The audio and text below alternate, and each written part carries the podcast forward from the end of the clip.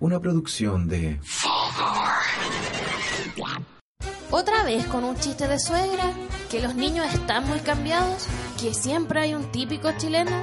Si buscas respuestas o risas, este no es tu lugar.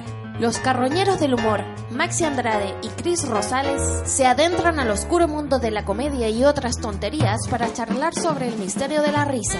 Esto es Mal Humor. Time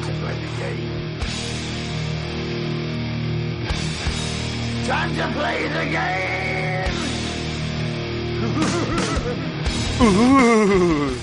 Hola amigos y amigas, no se han equivocado. Sé que esta no es nuestra canción de siempre, No es lo habitual, no es lo habitual, pero sí es su programa habitual. pero estamos en un especial. Un especial de Pro Wrestling, un especial de lucha libre y humor, porque estás escuchando Mal Humor, el programa que nadie pidió de análisis y, y escrutinio de las vicisitudes de lo cómico. Y reflexión un poquito también. Un poquito de reflexión y buena onda ante todo. Cariño también. Cari- sobre todo, sobre todo cariño. Pero, ¿quiénes somos los que estamos hablando? Por si es primera vez que nos escucha. Bueno, eh, frente mío tengo a mi amigo personal. Él es dibujante, escritor. eh, eh, publicó el, el libro Bonzo y también la traducción de Dragón Dorado de, eh, de los poemas de Bruce Lee. Maxi Andrade. Ah, aplausos digitales. Aplausos para él. Y yo tengo enfrente a mí con una polera de, ¿De de, de la selección alemana, parece. Así, así de rudo está. Neonazi. no, no, que estamos muy lejos de eso.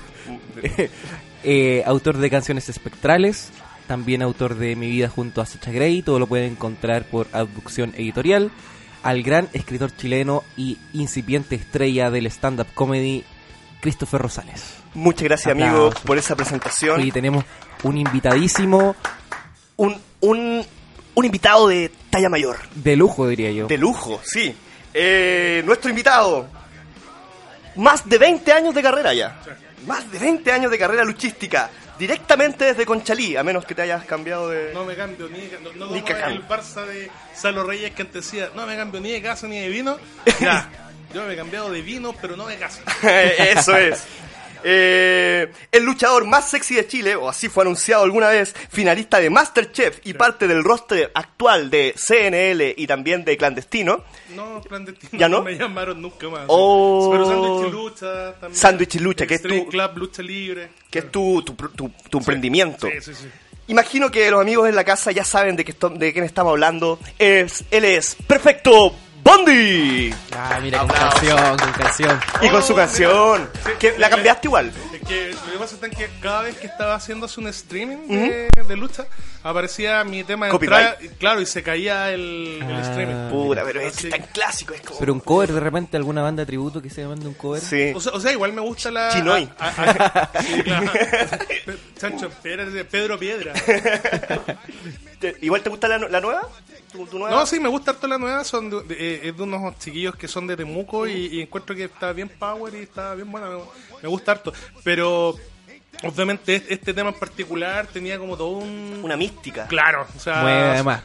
sonaba esto y bueno, de- Clásico. De, de hecho en la parte cuando Masterchef. decía Masterchef, Masterchef. Bueno, Y- incluso eso que fue como eh, de hecho del público, el, el público lo empezó a cantar y yo ya ni siquiera me daba cuenta y de repente ¿qué están diciendo estos weones? ¿No, no, se te, como- ¿No se te ocurrió que No, podía pasar ese? no, para nada. Y de repente llega y es como que Masterchef, sí, ma- no, no, no, calza, calza, mierda. Sí. Bueno, el- en ese sentido, el público así, unos putos genios. Porque eso, eso digamos que, que nos parece que tiene la lucha libre, eh, a diferencia de todos los deportes, que es eh, la teatralidad, la emoción, la pasión, que es evidente y que nos logra emocionar. Que, que te lleva de, de la acción a- de repente al drama y del drama te salta a la comedia y todo está conviviendo en, son historias que están apareciendo ahí historias eh, tanto en los relatos como en el relato luchístico con el- la- hay un hay, hay fuerzas que están peleando no es un mero deporte de Claro, qué eh, equipo te eh, gusta eh, es un diálogo. O sea, si, si- si somos súper eh, objetivos y, y- y analizáramos el fútbol, son 11 pelotudos por lado que Sí, van claro. detrás de una pelota. ¿Cachai? Pero, pe- pero eso no representa el- lo que termina eh, demostrando en la Mm. gente que contagia de pasión y, bueno, la- las pasiones de cada una de las personas que están ahí. Mm. Eh, cuando estáis haciendo lucha, en teoría estáis arriba de un ring para poder eh, ganar y, y- y eso te lleva a un montón de cosas que provoca reacciones en la gente y por sobre todo provoca emociones en la gente. Eh, Eso, eso eh, la emoción, más allá de la victoria incluso a veces, Sí. o sea, este, este gesto que se da, no sé si se da en otro deporte, que de repente alguien perdió, pero luchó tan bien que el público lo aplaude hacia el final, como, y que lo- el, el aplauso termina transformándose en la canción de, de ese luchador eh, a, la- a la hora de salir. Yo lo encuentro muy bonito, hasta emotivo. Sí. Eh, Oye, que habláis bonito. ¿Hay pensado en ser escritor o algo? soy, soy escritor, amigo. sí, no, no, pero es, es algo que de verdad siento. Yo, eh, uno, un, de hecho, escribí una crónica para un- una página que no sé si sigue viva, eh, que se llama Wrestling Poem, y que hablaba de algo que a mí me emocionó mucho, que era esta lucha de, no me acuerdo qué WrestleMania, en donde Brian eh, lucha todo vendado, ¿Ya? Eh, y sentía que había un, un sentido tan épico, porque el weón tiene que luchar dos veces. Lucha primero contra Y- y Triple con- H. contra los monstruos de... Exacto. Y, después contra leyenda. Batista y Randy Orton. y Randy Orton, Sí. que además eran, eh, eh, eran medio aliados, entonces Claro. era como todo contra él. Eh, independientemente si ganaba o no, había ahí una, una... Era como... Brian era todos nosotros. eh, Claro. eh, una fuerza que no, no sé si te la produce eh, un partido de Chile por más, por más que te guste el fútbol. ¿o no? Que- no conscientemente. Claro. O sea, digamos que ha- hay un trabajo consciente creativo detrás de la lucha, que es un, un- un- un trabajo casi de, de escritura, de escritura creativa, de construcción de personaje, que no se da en, en deportes físicos como el fútbol, por ejemplo, como el básquetbol. O sea, Uno podría de- imaginárselos, pero no, no hay un trabajo directo O sea, de, la de- hecho, en, en Estados Unidos siempre Carlito y Hugo, cuando Mm. partía el, el- el- la- las viejas Raw, Raw, Sword antes de SmackDown, incluso Ujú. decían que eh, el- el- los psicólogos, los psiquiatras del- de Estados Unidos eh, invitaban a la gente y recomendaban a la gente que para que votara el estrés que fuera a ver lucha. Porque, si voy a ejemplificar, si hoy día te gusta la U y vas al estadio, volvís con más rabia, o, Claro. o si, en mi caso, si te gusta Colo Colo, vais al estadio o veis el partido, termináis puteando al pobre Salas, ¿cachai? Y, y no, y, no, y no- y no estáis como botando el estrés, sino que Emociones está- negativas llegan Claro. a ti. en En, vez ca- de- en cambio, cuando ves lucha libre, ca- ca- ¿cachai? Eh, que te estáis metiendo en, un juego que, que- que es para eso, para que tus emociones salgan a flote y las puedas expresar. Entonces tú llegás y te, te, te hacís parte de y, y eres una masa que termina puteando al que tenéis que putear o no. Ahí, vais jugando con eso. Y, cu- y cuando se te da vuelta la tortilla y te sorprende, oh, no sé, es maravilloso. Parecía ser una paradoja esa cuestión porque eh, en, en esencia, así como la gente que no conoce la lucha piensa que es eh, dos tipos o, o tres tipos, lo que sea, peleando y es mucho más que eso. De hecho, eh, la paradoja de que esa violencia te libera de las violencias del mundo, Oh. una cosa así. eh, eh, Claro, una, una especie de catarsis como de sublimación Sí, sí, sensorial. sí. Y, en, y en esa sublimación hay un espacio, y un espacio, yo diría que es súper grande, eh, para, la, para lo cómico. Nos- ¿Cómo, ¿Cómo ves tú lo cómico en el, en, en el espacio luchístico? Eh, la El- presencia de lo cómico. Eh, en, mi- en mi caso, de, de manera suma- súper particular, creo que ha sido eh, una de las cosas que me ha acompañado por gran parte de la carrera de, de- de todo lo que he hecho. Eh, yo siento que cuando uno está del ring tiene una responsabilidad súper grande porque más que luchadores terminamos siendo agricultores que siembran sonrisas en la cara de los niños, en la cara de la gente. Qué lindo. El, eh, va, va un poco más allá del ejercicio físico que significa subirse, luchar, ganar, perder o lo que sea. Eh, si- significa que cada vez que estás haciendo algo, estás haciendo algo que es pari por ellos, ¿cachai? Representando lo mejor de ti. Entonces, el, para mí es, es como el, el elemento que yo encontré que se me hacía mucho más cercano que ser tal vez un rudo, a pesar Claro. de que soy un tipo que normalmente está por encima de la media del, del- por, por mi forma que tengo, ¿cachai? Claro. Eh, entonces resulta que al final creo que ha sido lo que más me ha acompañado, una de las cosas que más me ha hecho que como conocido y porque llevo más de 20 años de carrera. Claro, y también hay, hay una especie de contrato que se hace con el público porque hay una conciencia de parte del deportista de, de- de que está en un espectáculo. Y, y, y, y tiene que generar una conexión con la persona que, una conexión emocional por lo demás, con, muy fuerte con la persona para que es, esa conexión sea duradera, du- duradera como la tuya, pues, ¿cachai? Que ya no, es fácil estar 20 años sobre el ring y, con esa cantidad de éxito también. Por lo mismo, por- porque el, el- de, partida, para mí la lucha, el deporte, y lo digo bien, no es un espectáculo deportivo, para mí es un deporte. Eh, más lindo de todos porque eh, es una forma en la cual nosotros, nuestros dotes... A ver, se supone que la lucha no es deporte porque no hay como, entre comillas, competitividad, sino que hay... eh, busca eh, entretener. Pero se ponen al, al servicio de esta entretención todos los elementos deportivos que significan eh, el, el- el- movimiento, la superación, la sublimación del, del- contrincante. Entonces, lo menos para mí es un deporte súper bonito porque eh, es súper noble. Eh, yo te paso el cuello a ti para que tú te luzcas porque eso va a significar que la gente se va a entretener y, y- por el otro lado tú me pasas el cuello, entonces yo te tengo que cuidar. Cuando estáis haciendo cualquier otro tipo de deporte, ya sea de contacto, te cuidáis tú. ¿cachai? No, lo, lo que le pasa al otro obviamente te va a importar, pero no, no va a ser lo principal. Lo, lo principal es que tú te tenés que cuidar. Entonces, que eh, eso, eh, ese como trabajo en equipo eh, es, es algo que no se ve en todos lados, ¿cachai? Tú terminas ahí, no sé, pues, haciendo un trabajo en equipo cuando juegas contra un partido de tenis cuando son dos contra dos, con un equipo de fútbol que son 11 contra 11 y estés jugando como, como, como grupo.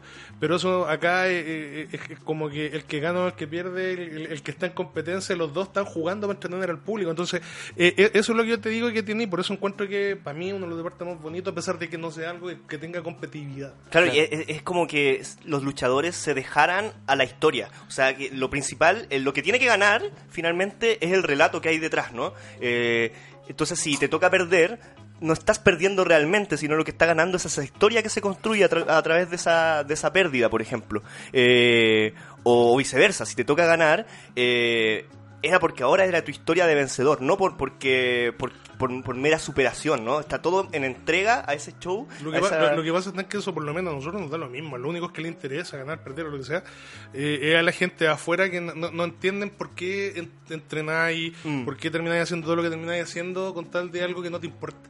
Y obvio, pues, o sea, si, si estáis metidos dentro del juego, lo que estáis haciendo está en... Mira, si es que los objetivos de nosotros, que son entretener, se cumplen, para nosotros la forma en que se cumplen en realidad no nos, como que no nos importa mucho, el- siempre y cuando obviamente se cumplen los estándares del, de, Claro. de- de- de no sobrepasarse, ¿cachai? Con, con cosas que puedan causar algún tipo de daño a alguien. Oye, y más allá de. Porque tú decías que a ti, en lo personal, te había servido eh, el espacio de lo cómico para poder conectar con, con- con la gente y quitar y eh, robar esas sonrisas de pronto. Pero independientemente de ti, así como lo ves situado en la lucha, que, que tiene un rol eh, o podría existir perfectamente un, un espacio luchístico en donde no haya ningún contenido de humor, como que se rechace. Pero es que en todo, eh, como en todo orden de cosas, yo creo que el- el- cualquier cosa que tú tra- trates de poner a la fuerza no va a funcionar. ¿cachai? Pero hay contexto, de, de hecho afuera hay agrupaciones que se destacan por eso. Claro. Si ven- vemos así que son una locura misma donde está luchando Dios contra el diablo, el viejito vascuero, y hay, hay un tipo que sale a luchar con, con un brazo mecánico. Que freak show, ¿no? De, de- de hablando, de sí. freak show wrestling, ¿cachai? Donde eh, John Morrison, ¿cómo se llamaba? Eh, En, en el no, Freak Show, no, no, sé no, si- no, en, en- en- con John, Johnny Nitro, Eh, eh, John Morrison. John Morrison, pues está, está bien, ¿no? Sí, o sea, claro, después cambió eh, Johnny... Ya, pues da lo mismo. pues, eh, John Morrison eh, era, era W, Su personaje. John Morrison, ¿no? Ya, dale, do- eh, él y de repente aparece como Jesús.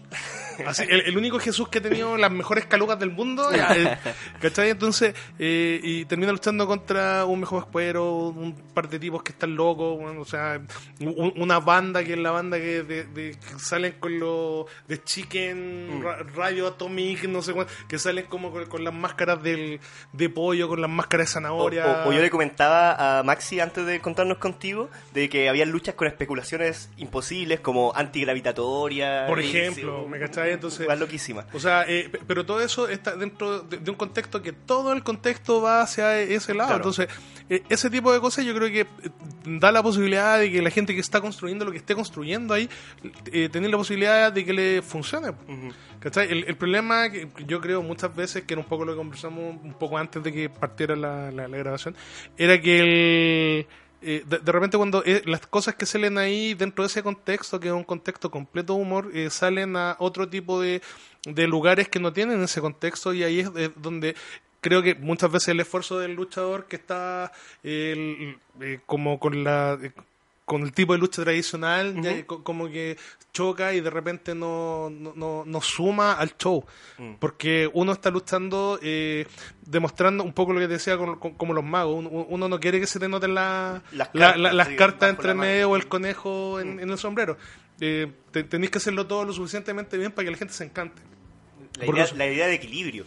Claro, ento- entonces cuando salen de ese tipo de contextos, tenéis, por ejemplo, empresas japonesas como DDT que hacen mucho humor y de repente hacen cosas medio raras, eh, luchan contra el hombre invisible, lu- luchan con muñecos, ¿cachai? Eh, O, o esta, esta que se hizo tan viral incluso de Kenny Omega peleando con una niñita. Con una cabra chica y un Kenny Omega se supone que es uno de los mejores luchadores del mundo y termina luchando con una cabra chica. O la cabra chica es como el- la, la, la, la hijada del Undertaker en, en no sé dónde. Oh, eso no lo conozco. No, no, ¿cachai?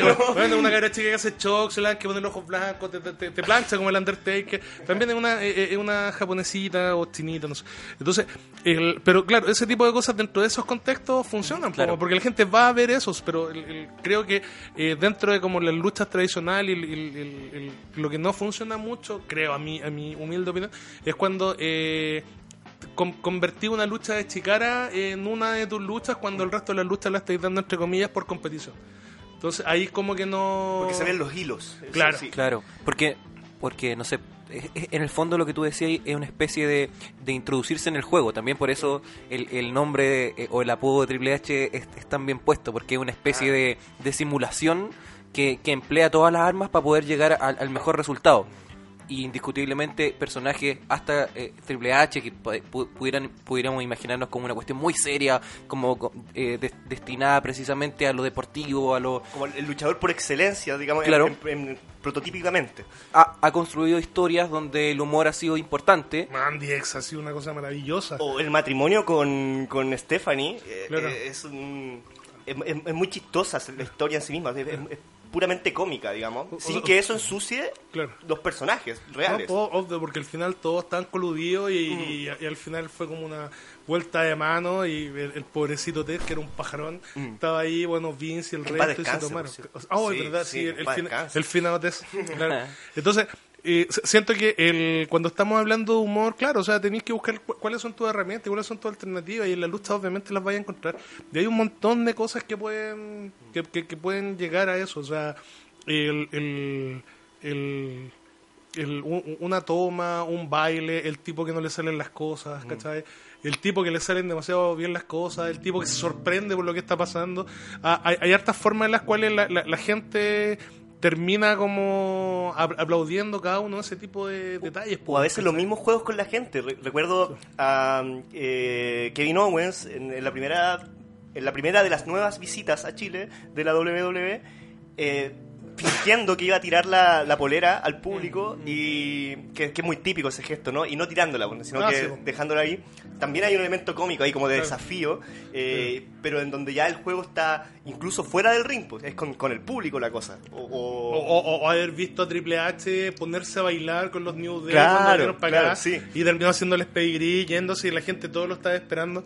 De hecho, hay hay hay videos en los cuales Stephanie decía, "Weón, ¿qué le hicieron en Chile a mi marido? Y sale Triple H con, con la mejor de las cinturas haciendo el meneo pélvico de Big B. Big E, ¿cuánto se llama? Big E. Sí, De- eh, Big claro. El gordito, el negrito. Sí, El- eh, bueno, son los tres Es que negritos. pareciera pero- que, que de alguna forma se pudieran separar eh, lo cómico en la historia ¿Mm? y lo cómico en el ring. Porque Ah. hay, hay o, o lo veo yo desde Sí, afuera, no. como que uno podría construir la historia cómica, o sea, o un personaje cómico o con un, con, con un acercamiento más hacia la comedia. Mm. Sin embargo, en el ring es absolutamente profesional en lo que hace y la lucha es extremadamente buena. Pero, por, pero por ejemplo, mira a Santino. Mm, Claro. Sí. Sa- Santino fue un tipo que cuando partió luchando hacía una especie de short fight, que era ca- casi como un tipo de Ken Shamrock, el, o, o este que también hacía Sambo, que era ruso, que pegaba cabezazos, no me acuerdo cómo se llama. Antes que llegara Rusev. Antes que llegara Rusev, sí. Sí. Que, que no le fue tan bien. no sé. ¿Te acordás? Con... Kozlov. Ya, Vladimir Kozlov, ¿cachai? Que después Vladimir Kozlov en, en la entrevista decía que le gustaba Hannah Montana, Era como un ruso, ¿cachai? Que hacía atas con Santino o con Santina. Porque Santina, Claro. porque está contando la historia de que, bueno, como no le dan la oportunidad, se disfrazó de su hermana y su hermana se llamaba Santina. ¿cachai? Para ganar el título Claro, femenino. Claro, para ganar, porque quería ganar un título, no sé cómo era la cosa. Entonces, eh, al, al final, eh, to- todo ese tipo de. Man, mm, Foley jugando con un calcetín. Mm. O sea, Foley, que es el tipo más hardcore del universo, jugando con un calcetín que termina siendo su de final, ¿me cachai? Entonces, te- te- te- tener los elementos en los cuales arriba del ring puede hacer algo que te cause risa, pero no por eso eh, dejas de eh, tener como el la validación de la gente por, Claro, por lo que claro. estás haciendo, como que es algo que eh, va para ganar. Eso sería como la mezcla, ese equilibrio del que hablábamos. Como, como Rikichi cuando ponía el culo en la cara de... O sea, claro, sin, sin- sin que eso entorpeciera al luchador Rikichi. Como- Claro, uno, uno Claro, podría... porque era, era- un juego mental, ¿cachai? Cuando te hacía esa weá, el loco quedaba para el pico. Claro. Hay algunos luchadores que de, de- de la comunidad y ahí que te dan besos antes de Mm. y cuando estás todo vuelto loco porque te había besado, te pegaban una chuleta Sí. y te planchaban un dos tres para la casa y, y era como el sello de fábrica. Entonces, Que, que es una tradición que viene de, de México, ¿no? De lo, de lo, Exóticos. eh, de lo exótico. Eh, Sí, sí, pero no, no, será- no- no necesariamente ya, sino que es como... Si estáis contando tu historia, eh, te- tenéis que también tener el juego mental de, hasta dónde vaya a llegar. Pu- Puede ser un, un- un luchador que vende que solamente es un luchador arriba del ring y se llama Juan Pérez, entra con una truza, no cuenta nada más, ¿cachai? Y hay tipos que... Juan se han dado cuenta que en la última etapa como que no hay performance. mm, sí. Eh, No sé si está bien dicho porque mi inglés es como el hoyo. Pero, No, no, está bien, sí. el porque bueno, creo que. el- date cuenta, o sea, eh, vuelve Austin a pegarse una promo y tenía a tu campeón que es Seth Rollins, Mm. ¿cachai? Y Seth Rollins se está pegando la promo más fome del universo y aparece Austin, se rompen los cristales, aparece medio cufifo. Empieza a decir, oh, yo estaba acá en la esquina y me tomé una chela con Ric Flair en el este, después estaba con Hulk Hogan acá, y la gente pegada así como si fuera, estuviera contando la mejor de la historia y weón estaba contando lo que hizo cuando Sí. llegó al hotel. Es pura, pura nostalgia, finalmente. No sé si es nostalgia, pero yo creo que. Pero es micrófono igual, te- po, ten- hay- hay tenemos- oficio. cl- hay- está el oficio de la persona que te está contando Mm. algo y, y tú estás pegado porque sabéis que viene un remate, viene algo, Mm. o, o, o- bueno, te, te van a esperar todo el mundo, todo el, todo el tiempo del mundo porque resulta que el, el resto de la gente está, por lo que yo estoy viendo ahora, está Sí, haciendo sí. un tipo de lucha que es demasiado atlética. Mm. Entonces resulta que el, el gallo que es performance no, no, no tiene como tal vez la cabida como lo había antes, ¿cachai? Y de hecho mira a tus mejores luchadores y por eso es que Brock Lesnar sigue siendo el monstruo que es. Claro. Porque a quién le voy a poner a Brock Lesnar que, que- que sea igual de creíble. Igual pienso que hay... el- eh, estoy súper de acuerdo con lo que dices, pero que hay algunos luchadores que se escapan de eso y que, que son buenos performers. Performers serían. Pero- eh, pero que po. como, como, como Brian, estoy- un, una- un recuerdo en específico que a mí me parecía muy gracioso porque mezcla la cosa que decía Maxi antes de del elemento eh, fuera del ring y el- ese relato en el ring, que cuando estaba con Kane y- esa buena maravillosa. es maravillosísima. no, pues, maravillosísima. pero mira, de- de- voy al hecho de que el ya te queda Brian, ¿quién más? Eh, no, por eso te, te digo que se escapa. El, Pero me- pero me cachai. El, Entonces- el- el Wyatt que es nuevo, Claro. como, eh, el- que ahora ya no se llama Wyatt. pues, eh, eh, Luke Harper con el. no, no, no. el Watton Wyatt. El Watton Wyatt. Sí, con, con la máscara. la máscara, The. Fink, algo así se llama. sí. ya. Eh, también están esas Sí, da- da- ciertas genialidades que Sí, están por sí ahí. pues, pero, pero tenía al, al, al- al- al gallo que está haciendo eso y, y fuera de eso también tenéis como a, a que antes tenía ahí un Triple H que jugaba con DX como el juego, como lo Claro. celebrar, como tenía ahí un Chris Jericho que podía jugar con un Chris Jericho con un con- con- solamente agarrando un, un cuadernito y le pone La la, lista, lista, dice la weá la lista y que o si no un Ron Simmons, ¿cachai? Mm. Un Farouk que está mirándote porque weón, estáis diciendo una imbecilidad y solamente a decir ¡Damn! Sí. ¿Me cachai? Claro. O, o la misma roca que, bueno, o sea, yo puta escuchaba las traducciones porque yo soy, mi- como te decía, mi inglés es pésimo, pero cuando te preguntaba algo y a responder, ¡ah, qué mierda le importa! Y, bueno, y todo el público, ¡ah! Entonces, hoy en día tenía un montón de weones que son muy buenos atletas, creo que que la WWE es como que est- está como reflejando un poco lo que están haciendo por fuera, Eh, y hay otras, otros lugares donde hay tipos que están haciendo humor arriba del ring, pero que, claro, o sea también tiene que ver porque los contextos de los lugares donde lo están haciendo van para que Claro. haga ese tipo de humor y la gente que va a ver es, ese, a esa agrupación va a ver ese tipo de lucha. Si vemos acá en Chile, el, como que no miráis agrupaciones que tengan eso. Tenía agrupaciones que tienen muy buenos luchadores y muchos de, bueno, o sea, de hecho Guanchulo te trajo el, estilo de T de, y, ti- y tiene un show que es los anarcomojones donde, Sí. claro, la, la estipulación y la forma de hacer el, el- el show tiene que ver con eso todo el rato. Y dentro de ese contexto se dan, se permiten los luchadores que hacen otro tipo de lucha, de, de ahí dar rienda suelta a lo que ellos quieran. Entonces, ahí también está abriendo un, un, un, un, un nicho que antes no había. Sí. Pienso también en, no sé qué te parece, pero eh, un sexualizer también. Sí, pero, pero por ejemplo tenía Sexualizer, tenía Christie, tenía Black Camboyan Warrior, ten- sí, tenía a, a un montón de gente que, claro, o sea, el- el- de, de- de hecho, en estricto rigor, la gracia de ellos está en que no son personajes de humor, al contrario, Pero- pero son, pero- son personajes sexualizados que al final te termina provocando la risa por lo que termina Exacto, pasando arriba del sí. ring, porque no, no son, no sé, pues como un clan de los payasos. ¿Alguna vez habéis visto dentro de los payasos que hay acá en, en- en- en la lucha libre nacional, que han habido miles, algún payaso que te diera risa? No. me, me, me y ellos sí, en, teo- en teoría... me, me daba risa, me daba risa que el mimo tuviese el nombre, eh, un signo de pregunta. Claro. Que no tuviera nombre. Que- que- que- pe- pe- pero por ejemplo, el, el mismo no termina siendo un payaso, termina siendo una alegría, Claro, claro. Y, y- y de hecho ellos también dentro del contexto de lo que hacían funcionaban y funcionaban sumamente bien, ¿cachai? Y de hecho era, tú visualmente veías a un, a un- a un tipo que está súper bien armado físicamente, con un traje bonito, que luchaban bonito y que más encima... eh, el discurso que tenían eh, eh, era un discurso que era súper eh, como pro público, en el cual de repente eh, había uno que hablaba así y había otro que cuando se pegaba un grito, obviamente como es un mismo y no hablaban, se quedaba callado y el público entendía y que la gente lograra entender eso, era una weá que a mí me volaba la cabeza porque decía, puta la weá bien hecha. Sí. ¿Cachai? Ahora bien, hay que, hay que ver cuán- cuánto más partidos se pueden seguir sacando los chiquillos porque ese tipo de genialidades no la he visto en otro lado. Claro. ¿Me cachai? Entonces, tenía, eh, hay gente que puede hacer cosas muy entretenidas, tenía un límite que, bueno, así, un, un tipo de- demasiado eh, gracioso y que hay un par de luchadores que atrás del ring, bueno, son unos payasos de mierda que te cagáis de risa todo el rato con ellos. Pero cuando llegan arriba del ring juegan otro rol. Entonces yo muchas veces digo, weón, ¿por qué no haces esto arriba del ring? Sería maravilloso ver cómo, cómo eres Claro. tú, weón, ¿cachai? Pero claro, también tiene que sentirse cómodo con lo Claro. que aprendieron a hacer. Con- con- O sea, im- im- imagínate, con su propio eh, relato. imagínate que Strowman se pusiera a contar chistes arriba del ring. O sea, tú estás esperando que Strowman te destroce. ¿Me cachai? O sea, haciendo la Sería comparación. curioso igual. No, igual sería sí, entretenido, Pero, pero, pero también, pues, o sea, eh, de repente hay que saber hasta dónde vais dando los pasos que... ¿Cachai? Porque hubo tipos que, no sé, por fancusaurios, eh, no... Como que era entretenido verlo, pero tampoco nunca generó ni una weá como más allá de... Y Por eso duró lo que duró también.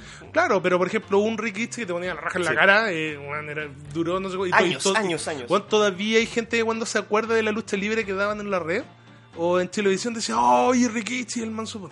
Y no se acuerdan, no sé, pues weón, del Undertaker un montón de otros Claro. que tú te los nombras y después se acuerdan. Cuando chico yo tenía una polera de Rikichi. Ah, pensé que decir yo tenía el poto de Rikichi. en la cara. Oigan, amigos, ¿les parece si vamos a una pequeña pausita? Sí, claro, dale. Voy- Bacán. un, un tema, eh, como hoy es especial de lucha, Ah, un tema que me identifica porque a mí cuando chico me, me decían Chris Benoit, el fallecido y criminal El Chris nefasto. Benoit, y, y criminal Chris Benoit, pero sigo vacilando su canción. Es Eh, que, es que su canción es- eh, eh, eh, escuchar el. ¿Tú, tú cachai que una vez estaba viendo un especial de, de WWE y estaban Ajá. hablando con el tipo que hacía la- las canciones y justo decía que e- ellos cuando estaban viendo siempre tenían que ver al luchador y cachaban por ejemplo Vader y decía Vader camina así mira como su ritmo. y entonces Ay, qué empezaba. It's time, it's time, it's very their time Chun, chun, chun, chun, chun. y eran sus buena, pasos. Weón, y eran sus pasos Qué buena. ¿Qué habían visto en Chris Benoit? Locura. Locura. bueno, de hecho, la letra de esta canción eh, tiene mucho que ver, o sea, se, se asocia mucho a, a su crimen, del cual no hablaremos en este podcast. Pero vamos con la cancioncita Sí, dale, y volvemos a la conversación. Ok.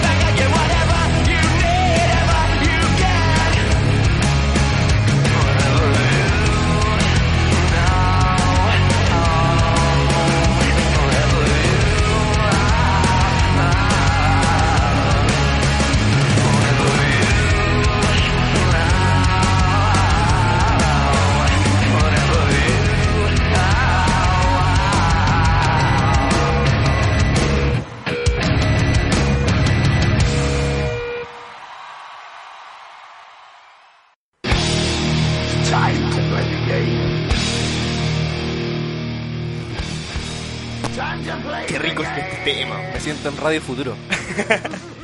Estamos de regreso en Mal Humor. Estamos con nuestro invitado, Bondi, el perfecto Bondi, luchador de una luenga carrera eh, luchística eh, nacional. Eh, de, los, de los primeros televisados, bueno, no, porque está Los Titanes del Ring antes, digamos, pero Lo que tú pasa estuviste es que- en el programa SWA. Lo que pasa es que eh, si, si hablamos como de historia, historia, yo voy a ser como de los últimos que hizo el nexo entre Mm. la, la nueva vieja camada. Claro, claro. ¿sabes? O sea, cuando Fanfani llegó y armó lo, lo que armó en el Caupolicán y, y, y debutamos nuevamente con lucha.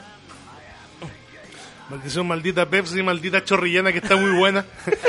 Gra- gra- gracias y felicitaciones al cocinero.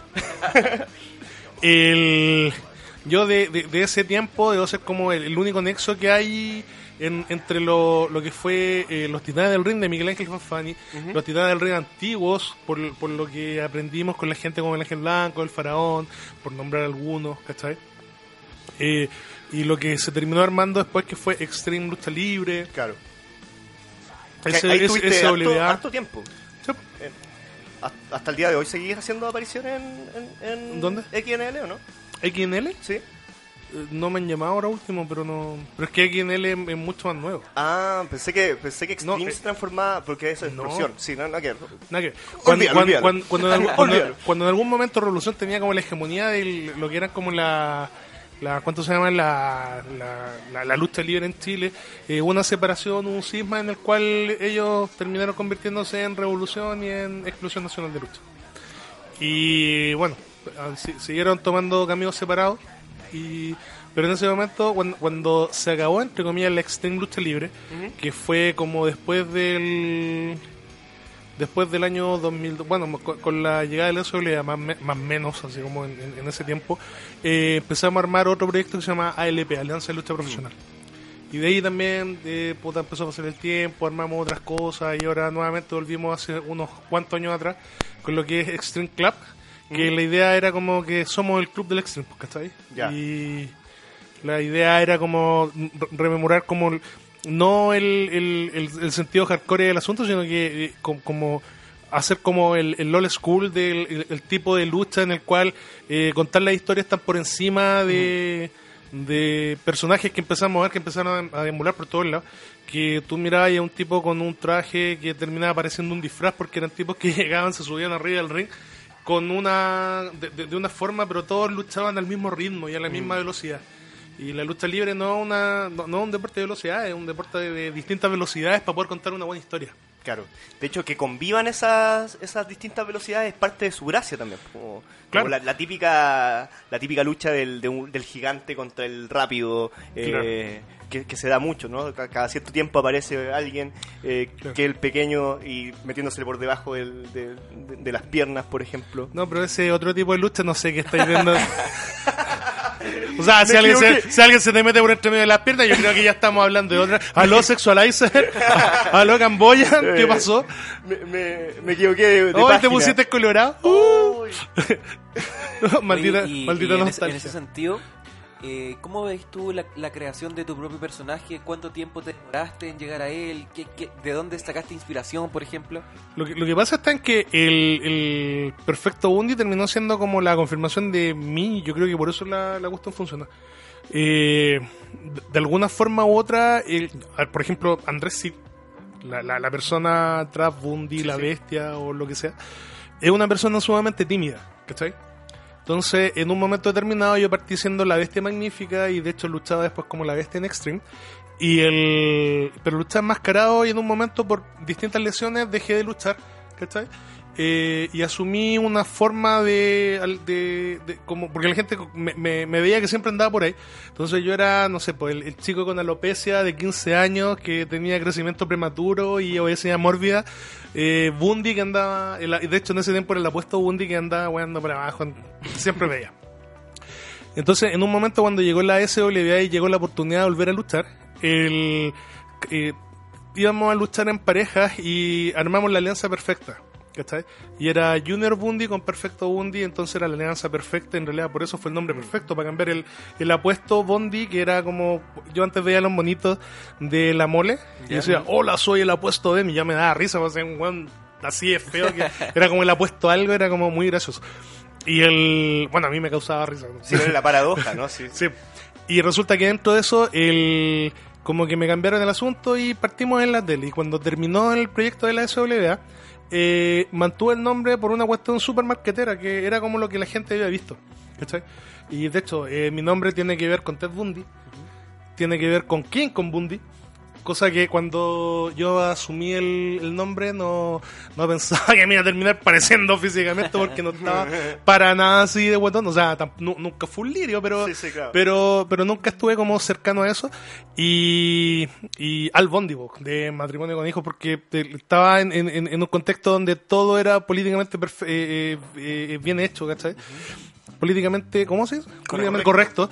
Y claro, nosotros éramos todo lo políticamente incorrecto posible dentro de un programa donde todos eran puras buenas bonitos y nosotros eran los que le poníamos sabor. Entonces, como se mantuvo eso y se mantuvo la buena onda, empezamos a trabajar con el Guatón Miquel, mi compañero. Y empezó como a florecer solo porque, claro, o sea, siendo Bundy yo me empecé a dar como los distintos permisos de hacer todo lo que mi timidez no me permitía. Y me di cuenta que, siendo un patudo de mierda, eh, pude empezar a hacer distintas cosas que la gente... Me empecé a dar todos los permisos que también los otros luchadores no, no hacían. Y empecé por lo mismo a ocupar un nicho de un espacio que mis compañeros no hacían. Entonces, claro, todo el resto querían ser buenos rudos, buenos eh, hells, eh, yo era perfecto Bundy. ¿Cachai?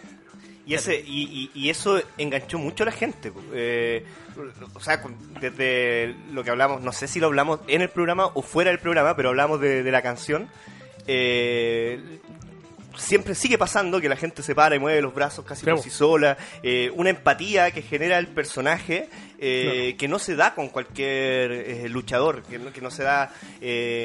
ni con todos los rudos, no todos los rudos eh, logran generar tampoco esa- ese odio como eh, o, o que la gente se involucre. Tú logras desde un personaje, eh, independientemente del, del papel que te toque, de ser rudo o no, eh, empatice con, con ello, eh, participe. claro. O sea, he tenido la suerte que el, que el juego que yo le propongo a la gente, normalmente la gente lo toma y, y lo juega. Mm. Pero eh, también es súper paradójico que mientras más malo soy, por ejemplo, en, en, en Campeonato Nacional de Lucha, la gente más le gusta que yo sea malo, pero extraña que yo sea el tipo que mueva los brazos Claro. y que los haga gritar y que le... Entonces es como, bueno, así amo lo que estoy haciendo, pero puta que extraño lo otro también. ¿Cachai? Entonces... Cre- creo que también eso termina marcando una, una, una diferencia súper grande que eh, hace que la gente no me vea como un humorista arriba del ring, porque de hecho yo soy muy fome, pero que, pero que sí anhele eh, tener los espacios que, que teníamos cada vez que nosotros hacíamos un juego y la gente entraba en el juego, porque el- ahora haciendo gel la gente sí compra que yo puedo agarrar cualquier buen y sacar la chucha. ¿Cachai? Eh, o por lo menos que vaya a estar difícil la lucha. No, entonces, no es que sea un, un tipo que, que llegue y sea como el humorista que causa la risa y que después Claro. no, no lo puedan tomar en serio. Y Sí, creo pero- que... pero sin, sin- sin embargo, igual a mí me es difícil imaginar, o sea, sin ser un humorista, pero una lucha tuya en que no haya algún momento en que salga una risa, así, por, por Sí. ya sea por el por el machetazo en, la- en el pecho, así, Claro. por lo fuerte, eh, o por alguna interacción con el público, eh, no sé. Claro. Pero, a pesar de que no sea puramente cómico, está ese elemento. Lo que pasa es que so- son cosas que se construyen y que hacen que la gente... Eh, da- dame un segundito que está llegando el chico de la pizza. Espérate. Oye, que afeminado el chico de la pizza que acaba de llegar. El, a- a- hace que, claro, o sea, ta- también hay un reflejo acondicionado que uno tiene con el que uno juega. Claro. eh, que de repente no, no te das cuenta. A mí, de, de hecho, en un principio había tenía mucho que ver con mis caras. ¿Cachai? Entonces, muchas veces te- tenía que, dentro de la historia, estar contando algo que fuera así como... Y mi cara era una cara que provocaba más risa que otra cosa porque yo estaba... Me costaba como eh, cambiar el switch y cuando me acordaba cambiar la cara. Entonces la gente se daba cuenta de eso, se cagaba de la risa, pero después igual me seguía el juego, ¿me cachai? Claro. Entonces... De, de hecho, este, el, el- el- el- el trabajo que me dio el Campeonato Nacional de Lucha de, de- de- de cambiar un poco a, a mí me ha gustado mucho porque siento que eh, he podido lograr explorar cosas que antes no había- podido explorar. Que, corrígeme si no es así, desde, desde este año, ¿no? Eh, ha, cambiado eso. O- Eh, de, finales de- del de- anterior. de hecho, el- a finales del año pasado. Sí, finales del anterior. Sí, Que tuviste el giro claro. con el cambio de canción incluido. Es que el cambio de canción en un principio me, me lo cambiaron por una canción que era muy mala. Mire, mire, yo, yo, yo no sé si es que el, el- el- el cambio eh, tuvo que ver por, por el hecho de que la otra era tan fuerte que hizo que, que yo la encontré, a lo mejor no era tan mala, pero de repente llegaba y la escuchaba y como que hasta le empecé a encontrar un poco de cariño, pero yo no encontraba que tuviera mucho como que ver conmigo y con lo que estaba haciendo ahora, particularmente porque lo que estaba haciendo ahora era, era otro tipo de trabajo, otro tipo de pega, y la otra, la canción que tuve como de, inter- de- de intermedio entre la que estoy ocupando ahora y, y Party Up, eh, era una canción que igual era como súper amigable. Entonces era, era como, si es tan Una amigable, claro. Sí, sí, una contradicción. Estaba pensando en, en momentos, haciendo un breve cambio de, de, de lo personal a, lo, a nuestra experiencia como espectadores de, de lucha, principalmente la W, que fue la, la que llegó eh, más masivamente. Eh, y estaba recordando esta historia de, de Stone Cold persiguiendo por todos lados a Booker T. No sé si se acuerdan de eso. No, o sea, y lo encuentro maravilloso y cada año trato de volver en un momento y que muy en la línea de lo que hablábamos en el, en el bloque anterior es difícil encontrarlo en la lucha eh, al menos de la WWE eh, contemporánea. Esa- esas historias que persiguiéndolo por todos lados eh, en un momento Booker T eh, escondiéndose en un confesionario y que llegaba una chica muy guapa a confesar ciertas cosas y se empezaba a calentar Booker T, era como maravilloso hasta que llegaba Stone Cold y, lo, y, y reemplazaba a la, a la chica al otro lado del, del confesionario. Eh, no sé qué te parece en ese tipo de historia. eh, Mira, to- todo lo que sume es maravilloso, pero si tú te acordáis de lo que pasaba Austin con Booker T, yo, man, sí, lo que más disfruté fue Booker T con Goldas. Cuando Goldas se le metía entre medio, weón, qué manera de reírme, porque más encima Goldas, como entrando. Para mí, Goldas es uno de los mejores trabajadores que ha tenido WWE. Porque a pesar de que. y él con un personaje que eh, con mucha conciencia de lo, de lo cómico. Sí. No puramente cómico, porque es un luchador, Sí. eh, no es un comediante, digamos, en el, en el ring, O sea, pero, de- de pero hecho, siempre hay mucha comedia. Goldas tenía una cuestión súper como eh, como tejana, de macho, y cuando le, pi- le, le dijeron, bueno, sabes que queremos hacer esto, lo otro, y de hecho, y de hecho le tiraron la, hay una anécdota, creo que era con Goldas que le dijeron, puta, y sería la raja que te pusierais teta. Y Pero reales, No, re- tetas reales. Pe- pero, pero fue como pero fue cuando, cuando estaban tirando la talla de que, de que querían hacer esto y este ponía como un scar y como que estaba dispuesto lo estaba pensando eh, en un momento como que lo empezó a pensar y dijo ya lo voy a hacer y como que le tuvieron que decir no weón para si no no no Claro, pero es que- compromiso pero- absoluto. pero, pero es que es una muy buena idea el weón, y se, se empezó a hacer el rollo y, weón, de- que- que hay una anécdota que así que no tengo idea si es que era él jodiendo de vuelta por la broma que le habían hecho o realmente sí estaba pensando en terminar haciendo una cuestión un tanto andrógena tipo Marilyn Manson con no sé qué. Loquísimo sería, ¿no? Sí, sí, pero No, pasado, pasado de... no, yo creo que es muy pasado para un público familiar por lo menos que eh, eh, era la- el, el que apunta. Porque incluso en la época PG tam- tampoco estaba tan alejado de la familia, está un poco más pasado, pero, pero no estaba tanto tan alejado del- de, de la experiencia familiar. Mm, en la eh, actitud. eh, Obvio, sí. obvio. Ahí recuerdo a Gangrel también.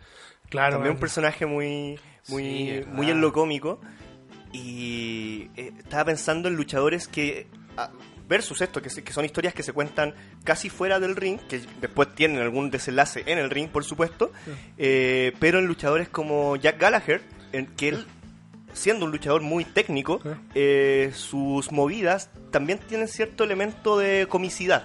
Lo que pasa es que la, la- la lucha británica tiene mucho de ese tipo de juego. Cuando yo veía la, la lucha de Johnny Zane eh, en, en lo que era World Sport, bueno, o sea, habían un montón de tipos que nunca me voy a acordar los nombres, soy muy malo para, para los nombres, pero, pero habían unos tipos, por ejemplo, que le dan unas pataletas gigantes, bueno, y el público... de- la lucha estaba hecha para que el weón intentara hacer la trampa, hacer la trampa, hacer la trampa. Cuando lograba hacer la trampa y el gallo se la reversaba, iba con el con, el árbitro, weón, o sea, le reclamaba de por qué le habían dado vuelta la- el, el- el- reverse.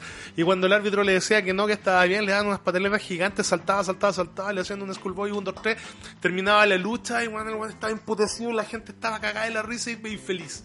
Entonces, son formas de trabajo en las cuales eh, eh, este tipo de, de- lucha, que es la lucha británica, porque la lucha británica normalmente tiene que ver con mucho llaveteo y, como con mu- mu- mucha como experiencia técnica, pero también tiene mucho que ver con el- la forma en que se juega, porque también, pues, ve- ver la weá que es para la familia. Claro, claro, y, y- y este personaje del caballero, eh, Sí.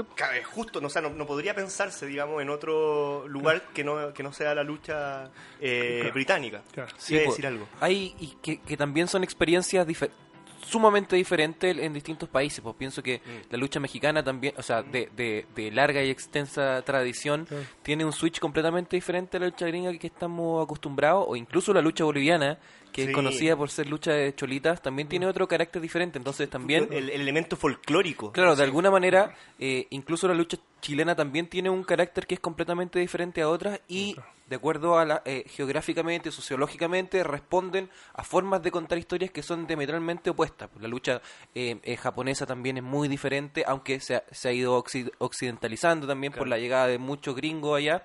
Eh, sin embargo, son distintas formas de contar experiencias, pero también son formas universales de contar experiencias. Y en ese sentido, la comedia también juega un rol como trascendental, pienso yo, porque son formas de acercarse a la gente y que la gente tenga un- una experiencia más completa. No Claro. solamente una experiencia deportiva, sino una experiencia familiar incluso, o, o- o- o- o para pasar por distintos momentos dentro de, de- de la narrativa global. Desde, pasando por el drama también, porque porque también hay un momento para Lo- el drama en, en- en el, en, Lo- el, en el ring. digamos. Sí, o sea, lo que pasa es que, fí- fíjate en cualquier tipo de deporte de contacto, mira el UFC y dime quién, eh, excepto algún tipo que pueda tener algún tipo de alguna entrada particular, te puede entregar un elemento de humor. Eh, si, si se da, fue por un blooper, fue Sí, por algo claro. que pasó, pe- pero no fue por algo eh, que la, la gente de hecho no va a ver eso. Y si llega, llegase a pasar, por la razón que sea, eh, nada, o sea, de repente el tipo que es demasiado... De hecho, incluso está un poco mal mirado, especialmente mira los videos que están hechos por los tipos que hacen artes marciales, que es como, ¿qué pasa cuando hay un tipo que es demasiado egocéntrico? Lo que pasó con Mayweather, que no entendieron nunca que el gallo está vendiendo un, Un per- un personaje, un personaje de alguna forma u, otra y, es como mira lo que te pasó porque no, no fuiste humilde Mm. hay, elementos dentro de, un de, de los deportes de contacto y a mí me gusta un boxeador casi mucho que se llama Hassam de Prince, no sé cuánto. Y era un tipo que entraba en, alfombras voladoras con tipos que iban abajo. Y era un tipo que pe- peleaba muchas veces con las manos abajo, los tipos les tiraban y tenía una cintura increíble, no, no- no le llegaba nunca. Y de hecho, e- ese fue un gallo que tuvo como, no sé, 40 peleas y perdió solamente una o dos, no sé. Wow. Y de hecho la que perdió la- no, no debió haber peleado. Eh, y le ganó un tipo que es como Barrera se las dio porque el otro era un payaso. Bueno, o sea, mi- miren la, la, la tontería que están diciendo. El gallo está vendiendo un show y está provocando. O sea, de hecho, Mohamed Ali el otro día veía un reportaje y era uno de los más grandes bocazas que había. Y era porque le gustaba la lucha libre, po. Sí. ¿Cachai? Eh, de hecho, en un principio, el, cu- cuenta la leyenda, no tengo idea si es que esto es verdad o no, eh, que él conversaba con Freddy Blasi. Freddy Blas, que creo que era Freddy Blas, bueno, con un luchador viejo de la vieja escuela. Y decía que estaba súper complicado porque él no estaba vendiendo tanto, eh, porque la gente ya sabía que él iba a ganar. Entonces, si la gente sabía que iba a ganar, como que ya la gente no compraba un boleto por ir a verlo ganar. Entonces, el- este gallo lo quedó mirando y le dijo, pero ¿y por qué no así que la gente compre boletos por ir a verte perder? Y Mohamed Ali empezó a hablar, empezó a ser un hijo de puta, empezó a ser un weón pesado, empezó a, a hablar de que, bueno, o sea, ta- tal weón era un, un gorila blanco, que él era chupa media de los blancos, que fue, no me acuerdo cuál era el, el- el- el- creo, que era, creo, creo que era sonelista, no, George, no, George Foreman, el otro era el gordito.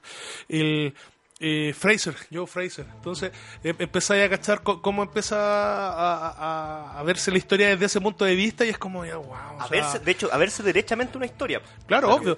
Bueno, o sea, la- la- el, el Mohamed Ali iba por la casa y con todos unos periodistas y le decía, yo te voy a noquear, te voy a hacer esto, la weá, bla, bla, bla. Y el otro no cachaba qué mierda estaba pasando porque no, no- tenía la conciencia de lo que estaba pasando. ¿Me cachai? Eh, de, de hecho, en el mismo documental contaban que el- lo- los hijos de Joe, Joe, Fre- Joe Foreman, Joe- bueno, el weón que haya sido, o sea, por, fa- por Al favor. weón que le pegaron. Eh, contaban que le hacían bullying a los cabros chicos y los cabros chicos llegaban llorando y cuando por, eso es que el, otro tipo lo único que quería era sacar la chucha a Lee porque había sido un tipo que se había metido con la familia cuando le cuentan todo lo que estaba pasando en la familia del otro tipo ¿cachai? como que el weón se puso a llorar y como weón no sé cómo la gente no entiende como que no y, y de hecho Mohamed Ali en vez de conversar con él terminó conversando con el hijo y le pidió disculpas al hijo de que no todo lo que había dicho era solamente basura que había sido un show para el poder vender la pelea pero pero si el papá en ese tiempo, que era como el boxeador estrella, no lo entendía, ¿cómo podía hacer entender al resto de la gente que no entiende la lucha libre Claro. a pesar del día de hoy? Te estamos hablando de tipos que entienden de lo que es el espectáculo, que todo lo hace un espectáculo. Que el, el, el, el medio tiempo del, de, ¿cómo se llama esta weá? El Gran Tazón, lo venden con, lo, con, con el anunciaje más, más caro que hay, que todo lo hacen un espectáculo. Resulta que no logran entender de que la lucha libre tiene esto, que es un show deportivo, pero es un show. Entonces, el humor, la drama, el drama, la tragedia o lo que sea es parte de este show para poder contar una historia y para poder entretener y para poder lograr emociones en la gente. Y el, humor es, es una pieza fundamental para poder contarla. Entonces, tú mira eso, eh, si, si tú te, te termináis viendo que lo que queréis vender es lucha, el, el- tú te perderías todos los backstage de Goldas con Booker T, weón, así cuando se le metía entre medio de la cama, se le- aparecía entre medio de la ducha. O, o incluso el recuerdo a, a Chocolate Sexual cuando tuvo el hijo con Mae Young. Por ejemplo. Por ejemplo, esa historia que maravillosa lo hubiésemos perdido. O, o Brian con Kane tomando las clases de control de ira. Weón, esa weá fue hermosa. Fue hermosa. Dr. Shelby. no, no, espérate. Y, y de hecho, fí- fíjate que de, de repente no es que se busque el humor por, por buscar el humor. Buscáis el humor como una herramienta cuando tenéis algo. El, por ejemplo, cuando eh, Booker T salió Rey del Ring. Sin ir más sí, lejos no, sin ir más lejos.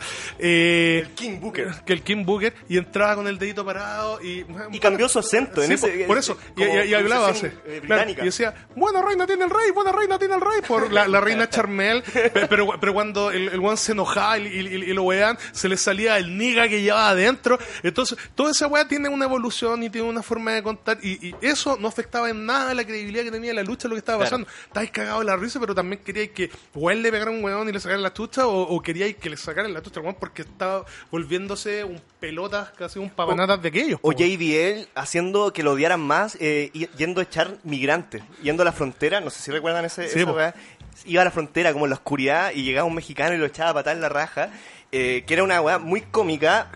Pero muy racista a la vez, pero su personaje era eso, pues, Claro. su personaje era... Bueno, sin ir más lejos, La Roca, Dwayne Mm. Johnson, que es el actor mejor pagado de Hollywood, Sí. hoy por hoy no podría haber sido lo que fue sin haber utilizado todas las herramientas que estuvieron a su mano para construir su personaje. Claro. Cuando se ponían a cantar, Sí. cuando se ponían a cantar, o, o, o- o cuando Kurangle llegaba con, Con la leche. Edge Christian, no, con este Christian y se ponían como esos lentes, o sea, esos dientes feos, weón, con, un, con unos gorros como Huckleberry Finn y cantaban una, y hacían las poses de mierda, weón, o sea, eso weón, sí, sí, lo- obviamente si lo pensáis abiertamente no tiene nada que ver con lucha, pero aportaron mucho al, rel- al relato y al diálogo que estáis hablando, porque, insisto, para que, el- eh, para que la lucha funcione tienen que haber eh, dos gentes que se ponen de acuerdo el que está emitiendo el, el, el ¿cuánto se llama? El, el, el, estímulo, el estímulo, el discurso, obviamente, tal, y la persona que está dispuesta a entrar en Claro. el juego para poder jugarlo. Y de esa weá se trata. Y, y cuando se logra contar por los dos lados, bueno, como en todos, van, van a haber historias muy fome, otras muy graciosas, pero si te- tenéis la disposición para verlo, eh, bueno, o sea, vaya a pasarlo muy bien. ¿Cachai? Porque, por ejemplo, yo ahora último, no sé, o sea, cada vez me sorprendo más de la imbecilidad de algunos weones. Eh, cuando de repente aparecen, disculpa, disculpa, pero es que weón es, co- es ¿Te voy a como- tirar nombres? no, sí, no, es que, es que el otro día, por ejemplo, si- sin ir más lejos, apareció una noticia donde estaba eh, alguien iba a hacer algo y era un luchador. Ya. ¿cachai? No recuerdo qué mierda era, pero eh, ¿cachai? Y apareció una noticia en, en cuánto se llama en, en TVN Noticias, algo por el estilo. Y un amigo me mandó, mira, mira, mira bueno, así, eh, estos comentarios son puro oro. Y había unos buenos que decían, cuando pongas cosas de MMA donde se pegan de verdad, mejor ponlo. porque es como... Ah, y no Eh, entendiendo nada. bueno, o sea, es como, quédate en mí, y, y- y esos comentarios son para decir, soy demasiado inteligente, a, a mí nadie me hace eso.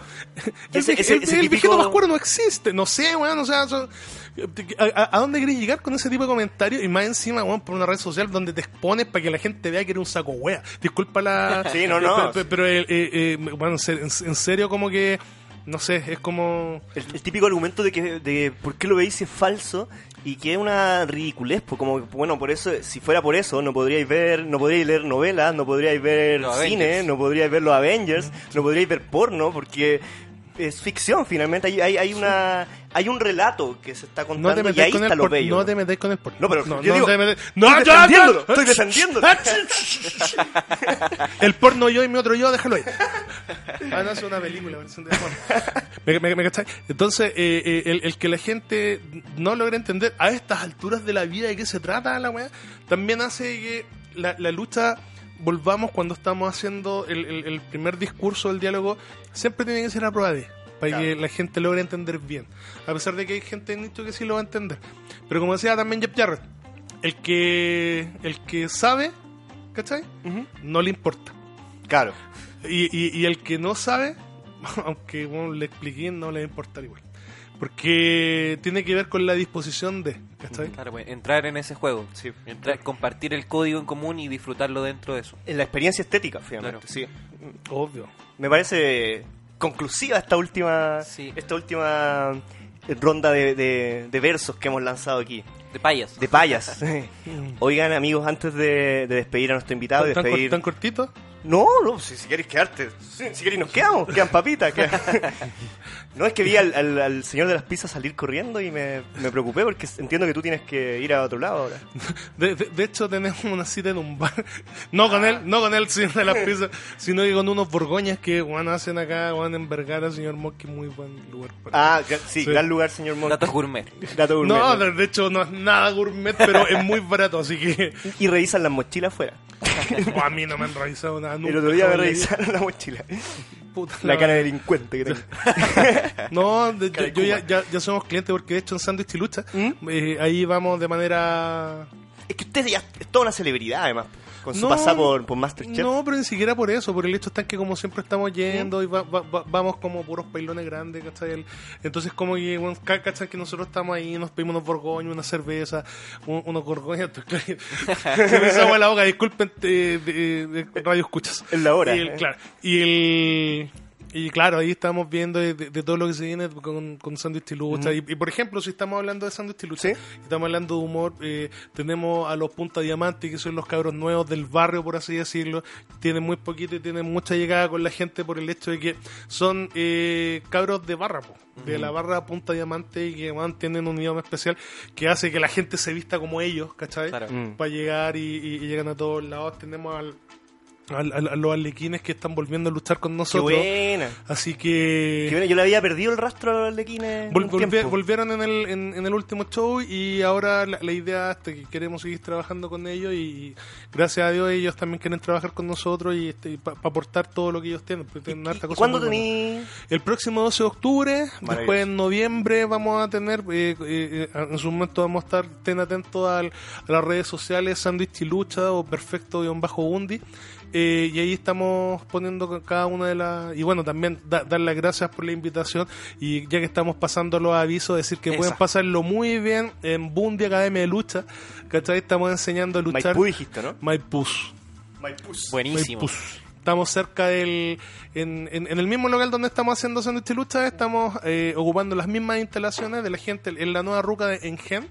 Y estamos a unas cuatro cuadras aproximadamente del el metro Santiago Hueras. Y estamos martes y jueves haciendo clases de lucha ya de 8 a 10 de la noche. ¿Y hay algún requisito para inscribirse? La- ¿Edad? la- algo? la- las ganas nomás. Y mi- mira, yo estoy pidiendo 18 años por una cuestión de. Como es de tarde, legalidad. No, eh, en realidad pido, pido lo de- para la legalidad lo pido para otras cosas, pero pero, pero acá por una cuestión de eh, que es un poco más práctica, como es Maipú y queda, puede quedar un poco retirado en Ah, muchos sí. lados, y estamos de 8 a 10.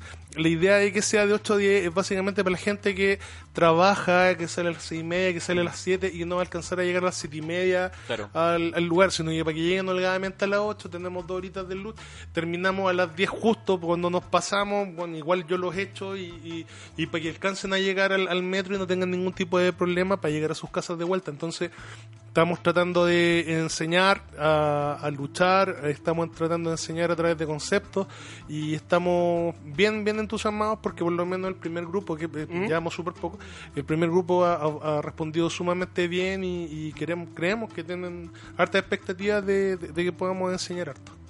¿Y tú eres el, el profesor Sí. 24-7 ahí? ¿Sí? No 24-7, pero el- por lo menos en mi horario estoy yo. De, de- de hecho, en el mismo lugar está Taylor Wolf haciendo clases los miércoles, los lunes y los miércoles. Y la gente en Gen también creo que tiene una escuela, pero ahí ya. No, pero vayan a la de Bondi. No, sí. Vayan a la de Bondi. Oye, eh, eh, amigo, eh, amigos en realidad, eh, tengo un regalo, un presente a Oh, ustedes. muchas gracias. Como conocedor de la lucha y como yo soy escritor, eh, tengo una publicación que se llama Resting Poems. Son Ya. unos poemitas, un, un libro objeto, Ya. eh, y que le quería entregar. Mira pe- pero pero, pero grabemos este momento. Grabemos este momento. Grabemos este momento. Mira, Ahí, con amigo. aplausos Sí, sí. eh, digitales. Le quería entregar este. Ahí está. A- a- aplausos espontáneos de, de la- del amigo que Robóticos. Es un pequeño librito. No, no, no, no, pero espérate, partamos de, para yo sorprenderme y pegarme una, una, una Cecilia Boloco, ¿ya? Dale. Bueno, entonces estoy terminando con, con, con la, con, con mi escuela de lucha, ya, a- avísame cuándo para no cagarla. Con mi escuela de lucha estamos en el, eh, a del Metro Santiago Hueras, primera transversal con Avenida Central, Ah, qué bueno. y ahí de eh, martes y jueves a partir de las 8 de la noche hasta las 10 a más tardar, porque la idea está en que puedan tomar el metro de vuelta. Maravilloso, amigo. Antes de retirarnos, quería espontáneamente entregarle este presente.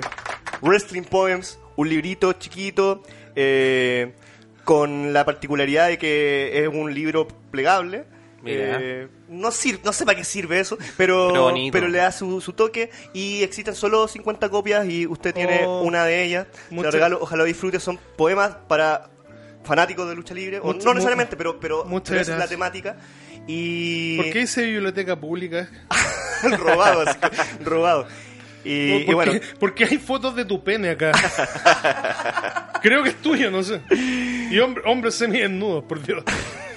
eh, eh, de, eso, de eso va la lucha, ¿no? De eso va la Oh, lucha, ¿no? esp- esp- Espérate, de tu pene, yes, yes. yes. Ah, justo dejó de grabar ahí, amigo. Ahora, Todo ahora, no, ah. ahora- quizás qué va a pensar la gente que estoy mirando.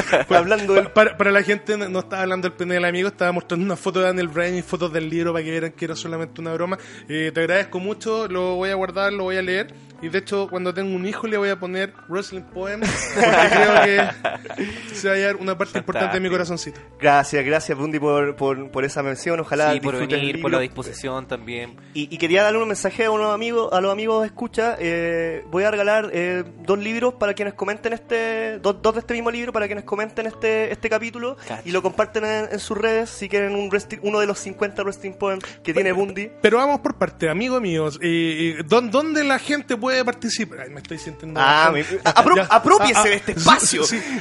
Eh, ¿dó- ¿Dónde la gente puede hablar? Dame por favor una dirección. ¿Dónde, ¿Dónde lo puedo encontrar? ¿Cuáles son las plataformas y cuáles son los links? Mucha, me lo dice como desafiante, en cualquier momento me hace un machetazo. Eh, podría ter- Oye, por cierto, Podría terminar podría este capítulo con machetazos.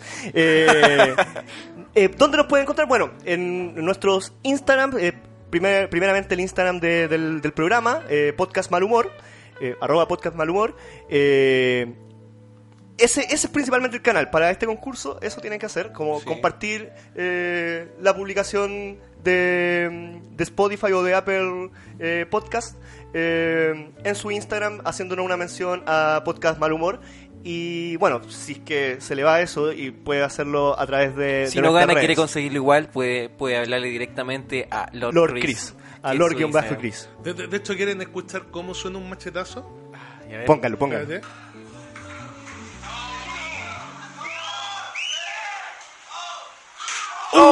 Pero ese sonido. Uy, imagínate una nalgada. No, Una no, nalgada no- de no- saben las satisfacciones que me han dado. Bueno, ¡Oh! Dios mío. ¿Y contra, contra quién está ahí? Contra. contra Owen. Uy. Estábamos en el extreme. Maravilloso.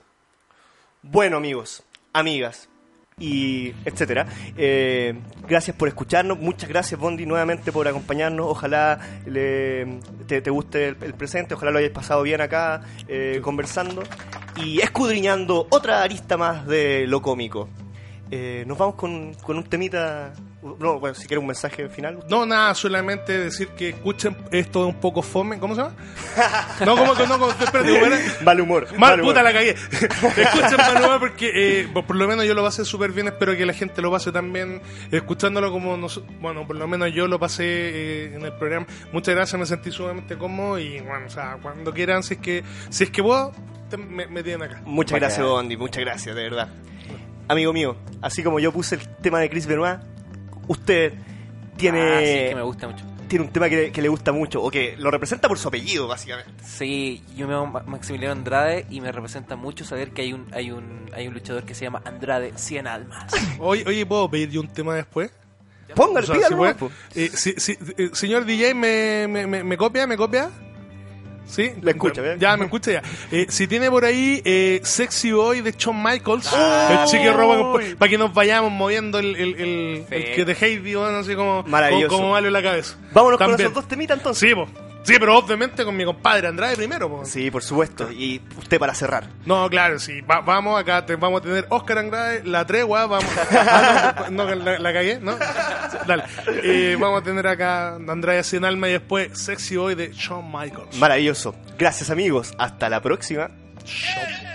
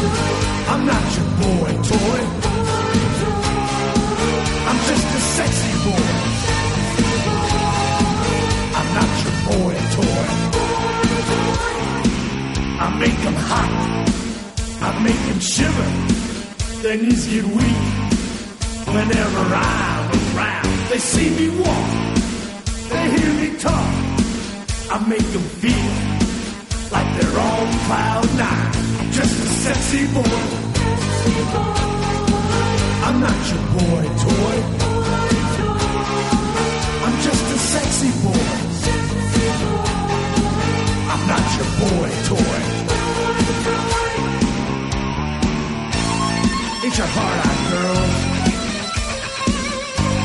Hands off the merchandise.